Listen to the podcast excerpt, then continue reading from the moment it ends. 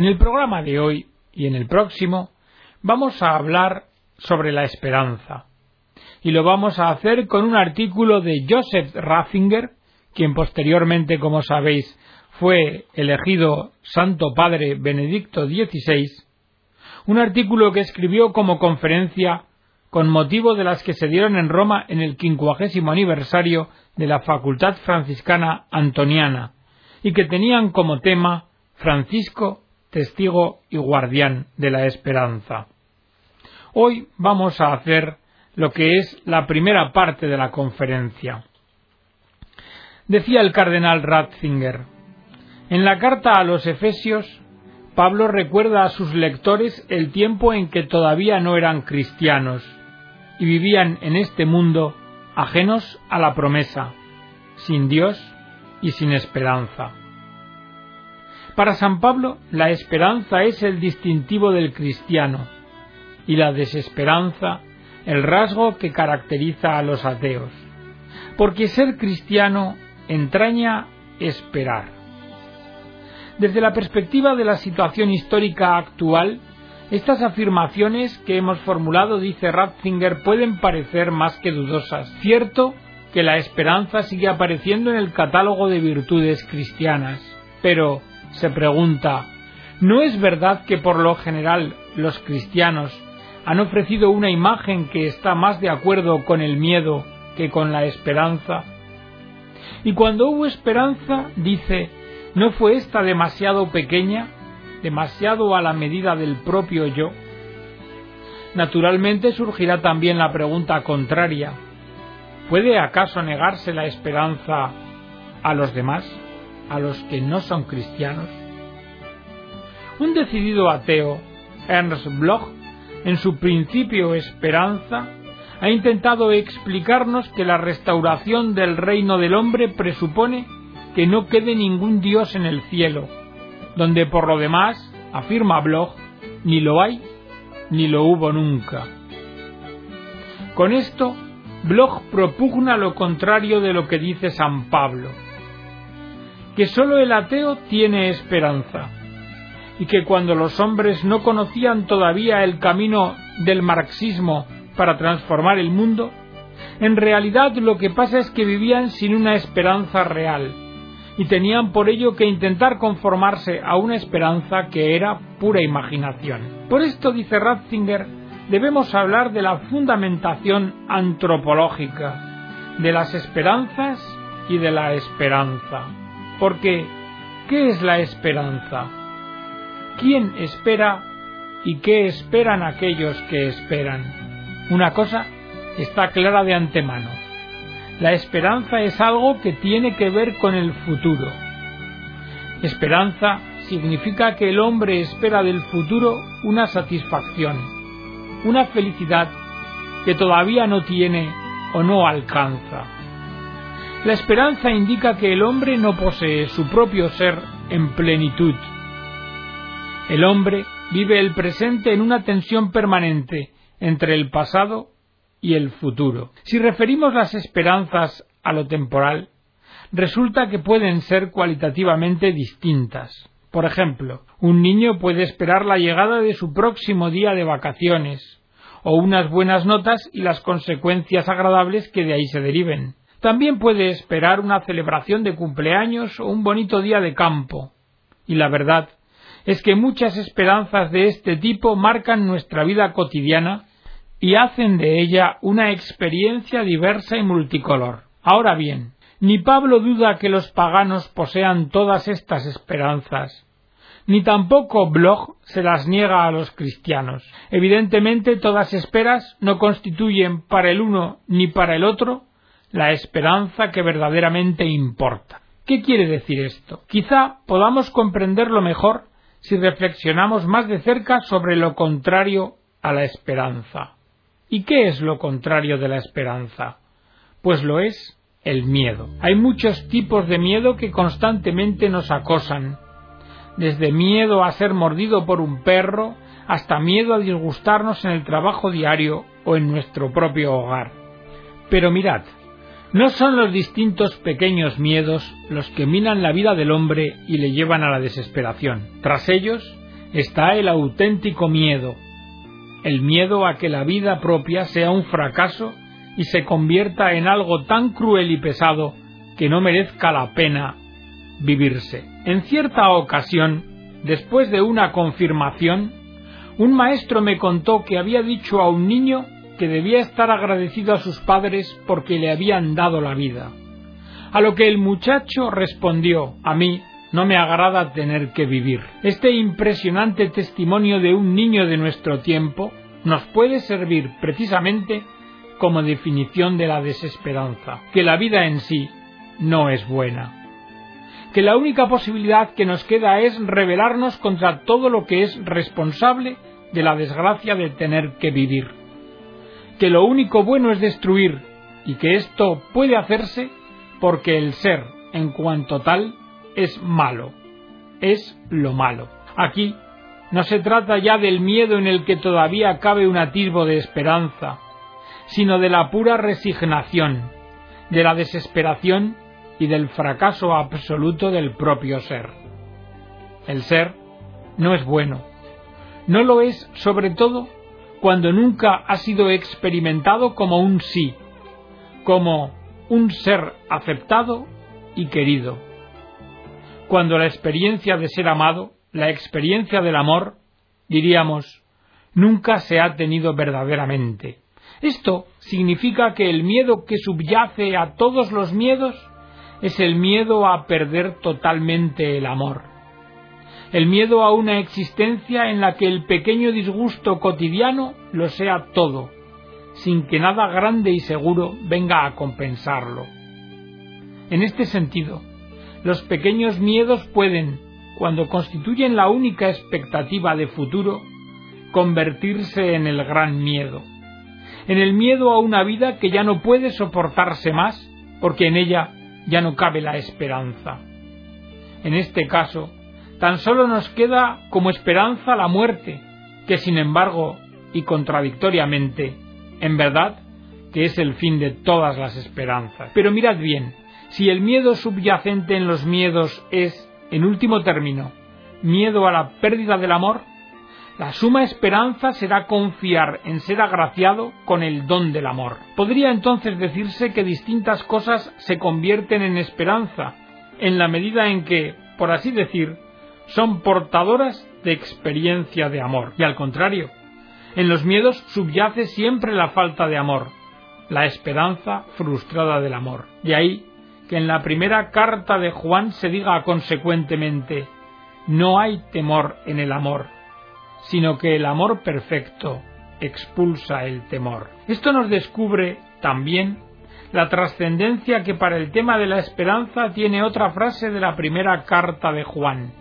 Dios es amor. Y así sí, ahora se comprenden mejor las palabras de Pablo que os he referido como punto de partida. Hemos dicho que la esperanza tiende, en último término, a la plenitud del amor. Si esperanza y amor de una parte y Dios y amor de otra parte son inseparables, está claro que esperanza y Dios también son términos esencialmente unidos. Por eso, en el fondo, el que no tiene esperanza es el que vive sin Dios en el mundo. Pero todavía queda por dilucidar si el paso del amor a Dios no implica un salto en el vacío. ¿A qué clase de amor aspira la esperanza sobre toda esperanza? Esa esperanza a la que el médico acostumbrado a tratar con enfermos incurables y con personas que han intentado el suicidio llama esperanza fundamental. Indudablemente, todos sabemos que el hombre quiere ser amado, pero en la última hora de la vida, cuando la muerte hace ya tiempo que se ha llevado a los seres queridos y dejado tras de sí una inmensa soledad, es que entonces no hay ya nada más que esperar, y viceversa. En las horas altas de la vida, en el gran sí del ser amado, ¿es que acaso no falta nada? ¿Es que todo es plenitud? El hombre necesita ciertamente la respuesta del amor humano, pero éste a su vez anhela más, se pregunta por lo infinito, por lo eterno. Heinrich Eslier siguiendo una tradición del pensamiento, ha dicho con razón esperar significa en realidad esperar a pesar de la muerte. Fijaos, en el banquete el filósofo griego Platón formuló con incomparable lucidez en el lenguaje del mito y de las religiones de los misterios lo que nosotros hemos intentado hasta ahora explicar. La esperanza del hombre consiste primero en que el hombre encuentre el amante que le conviene, como dice Platón. Pero cuando lo encuentra, experimenta que no es posible conseguir aquella unidad por la que realmente clama todo nuestro ser. Y así, la experiencia del amor suscita las mayores esperanzas. La esperanza del restablecimiento de nuestra naturaleza original y la certeza de que semejante salvación es posible si conservamos el respeto debido a los dioses. Por esto, podría decirse que según Platón, el hombre espera en lo más profundo de su ser algo así como el paraíso perdido. Y fijaos, con esto nos encontramos de nuevo con Bloch y con los marxistas, que no hablan de otra cosa que de la vuelta al paraíso, cuyo camino ellos creen poder mostrar.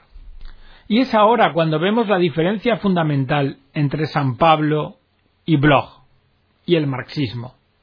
La esperanza, tal y como la describe Bloch, es producto de la acción humana. Todo aquello que uno mismo no puede hacer por sí se elimina conscientemente y en consecuencia no deben existir expectativas que escapen a las posibilidades humanas, sino instrucción para la práctica, la cual prescinde de todo aquello que nosotros mismos no podamos producir. Pero fijaos, hacer y esperar se sitúan en dos planos totalmente distintos. El hombre necesita esperanza, precisamente porque ni lo hecho ni lo que es posible hacer le bastan. Además, la esperanza es algo esencialmente personal. Tiende a algo que supera o desborda ampliamente a la propia persona. Una nueva tierra, el paraíso. Pero tiende a ello porque la propia persona lo necesita. Es esperanza en la medida en que lo es para alguien en concreto, para un individuo determinado, y no para todos y en todo momento. En consecuencia, la cuestión antropológica de la esperanza consiste en que el hombre necesita algo que supera todas sus posibilidades.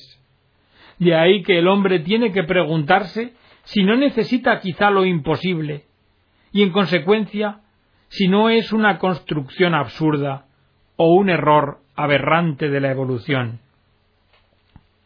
Precisamente a esta cuestión se refiere San Pablo, no podemos prescindir de la espera del paraíso ni de la necesidad del mismo. Pero esta necesidad se convierte en desesperación cuando no hay una certeza sobre Dios y sobre la promesa divina correspondiente. Y como ésta no puede darse sin la encarnación, muerte y resurrección de Dios, es por lo que Pablo dice que los demás no tienen esperanza. ¿Por qué? Pues porque Cristo es esta certeza.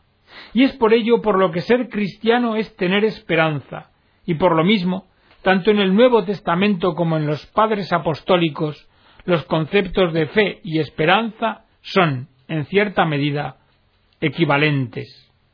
Por eso la primera carta de Pedro habla de dar razón de nuestra esperanza cuando se refiere a la explicación de la fe a los paganos.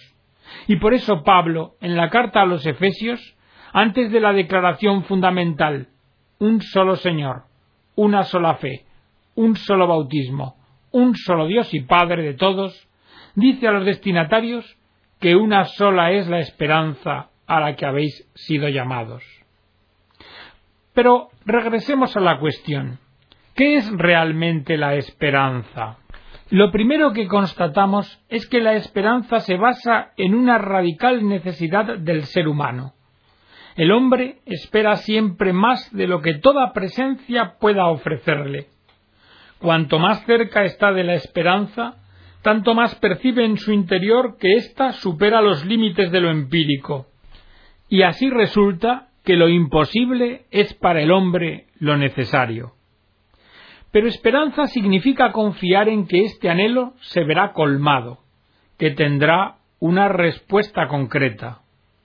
Si la experiencia de esta necesidad ontológica y su insatisfacción por sí mismas tienen que llevar al hombre a desesperar de sí mismo y de su razón de ser, la confianza que da la esperanza, por el contrario, será una alegría secreta que trascenderá toda alegría y toda pena, de modo que el hombre se sentirá rico en esta su necesidad, y desde la propia esperanza conseguirá una felicidad que no hubiera sido posible sin dar el paso decisivo. Según esto, la esperanza se podría definir como la anticipación de aquello que ha de venir. En ella, en la esperanza, el todavía no está ya de alguna manera aquí y ahora. Y esta es la dinámica que continuamente empuja al hombre más allá de sí mismo y que le impide decir a un determinado momento detente, eres tan hermoso, y hacerse un ser absolutamente autorreferente, como diríamos nosotros. Esto viene a significar que, por una parte, a la esperanza pertenece la dinámica de lo provisional, del pasar de todas las realizaciones empíricas, pero por otra parte significa también que mediante la esperanza lo que todavía no es está entrando ya en nuestra vida. Sólo un cierto tipo de presencia puede fundamentar la confianza absoluta que es la esperanza. Y esto mismo es lo que dice la definición de fe en la carta a los Hebreos de San Pablo, que la fe es la hipóstasis de lo que se espera, prueba de las realidades que no se ven. Este texto incluye tanto una ontología como una espiritualidad de la esperanza. En realidad, la definición de fe de la carta a los hebreos no se puede separar de otros dos versículos de la misma carta en que también aparece la palabra hipóstasis. Así, cuando se designa a Cristo como resplandor de la gloria de Dios y como impronta de su hipóstasis. Y así, cuando se afirma que por la fe los cristianos han llegado a ser partícipes de Cristo, a condición de que se mantengan firmes en la inicial participación de su hipóstasis. Cierto, pues, que los tres textos tienen una clara visión. Que las cosas empíricas, que los fenómenos materiales, son lo pasajero, mientras que Dios, tal como se manifiesta y se revela en Cristo, es la realidad subsistente, permanente y duradera, la única verdadera hipóstasis. Creer es salir del juego de sombras de las cosas corruptibles y llegar al suelo firme de la verdadera realidad, a la hipóstasis, que literalmente es aquello en lo que se está de pie y sobre lo que se puede estar de pie. Digámoslo de otra forma, creer significa haber tocado suelo, llegar a la realidad de todas las cosas. Con la fe, la esperanza ha hecho pie, y así el grito de la esperanza que brota del fondo de nuestro ser no cae en el vacío, sino que encuentra un apoyo seguro al que nosotros, por nuestra parte, tenemos que agarrarnos y en el que tenemos que perseverar. La ontología, por su parte, remite a la espiritualidad. San Pablo recuerda a sus lectores que los cristianos, en virtud de su fe, han perdido su dinero y sus riquezas. Por lo tanto, han perdido aquello que en la vida ordinaria aparece como la substancia que puede fundamentar y dar sentido a una vida. Y es aquí donde aparece la dimensión franciscana de la esperanza, porque precisamente en la pérdida de aquello que por lo general constituye fundamento de la vida y substancia, se ha puesto de manifiesto una riqueza mayor y más duradera que nadie puede arrebatar, y se ha patentizado que los cristianos tienen otra forma de ser, que viven sobre otro suelo, que se apoyan sobre otro fundamento seguro que nadie puede arrancarles, y dentro de ese nadie ni siquiera la muerte. Y de ahí la carta exhortación a no perder la confianza, fundamento firme y libre del que se ha liberado de los poderes que sólo pueden disponer de lo tangible, de lo material. Y esta actitud es una forma radicalmente nueva de ser, una forma que condena la contraria como resulta de un texto del profeta Ababuk, condena la de una actitud de cobardía, de ocultamiento, de acomodación a cualquier precio que corresponde al sinsentido y a la mentira de una vida en la que sólo importa salvar la propia piel y que precisamente y de esta forma resulta ser una vida que se pierde. Hasta aquí, queridos amigos, esta primera parte del artículo del cardenal Joseph Ratzinger sobre la esperanza. Nos queda por ver la segunda parte que trata de las dimensiones de la esperanza y su elemento franciscano. Esperanza y posesión, esperanza y recogimiento, esperanza y oración. Pero por imperativos de la duración del programa, como digo, lo vamos a dejar para la siguiente edición. Y ahora, para terminar nuestro programa, os voy a traer lo que don José Díaz Rincón ha centrado como el gran desafío de los cristianos de hoy. Dice don José, y también con referencia a la esperanza. El mayor desafío que tiene por delante la Iglesia, y por tanto los cristianos en nuestra sociedad, es la situación generalizada de increencia, es decir, de falta de fe, del imperio del relativismo y del secularismo perverso que provoca un aumento de alejados y un enfriamiento de la vida de los fieles. Enfriamiento que lleva a la falta de reflexión y de ideas y que impone la desesperanza, junto a la tristeza, superficialidad, pasotismo y egoísmo. En efecto, nuestra cultura produce tres situaciones que son poco admisibles. La primera, ignorar a Dios. Se evita y rechaza su nombre en cualquier forma de expresión o presencia. Se persiguen sus leyes y postulados. Se maltrata a los creyentes. Se arrincona la fe al terreno de lo íntimo. Y se dictan leyes contra la moral cristiana, como las del aborto, eutanasia, matrimonio homosexual y otras. Y así, de esta forma, hemos llegado a donde estamos. Apostasías, ateísmo, pérdida de valores evidente, merma de dignidad, falta de responsabilidad, ausencia de humanismo, un olvido de que Dios es la verdad suprema, la luz verdadera que ilumina a todo hombre que viene a este mundo. Una segunda situación que se produce es la de la reducción de la Iglesia, se hace ver a la Iglesia y las realidades eclesiales como si fuesen una reliquia sin valor, que sólo lo encuentra en el pasado, y que en la actualidad se debe delimitar su valor a la conservación del rico patrimonio artístico y eso sí, también a su actividad asistencial, que en estos años duros de crisis viene bien, es útil. Y una tercera situación es la de la imposición de ídolos la cultura global dominante en la que vivimos refuerza y apuntala sin cesar ídolos de un falso progresismo, del hedonismo, del consumismo, de la política desligada de todo referente moral. En realidad, se trata del pecado bíblico de siempre. Quisieron ser como dioses. Y se reclaman muchos derechos, pero se olvidan todos los deberes.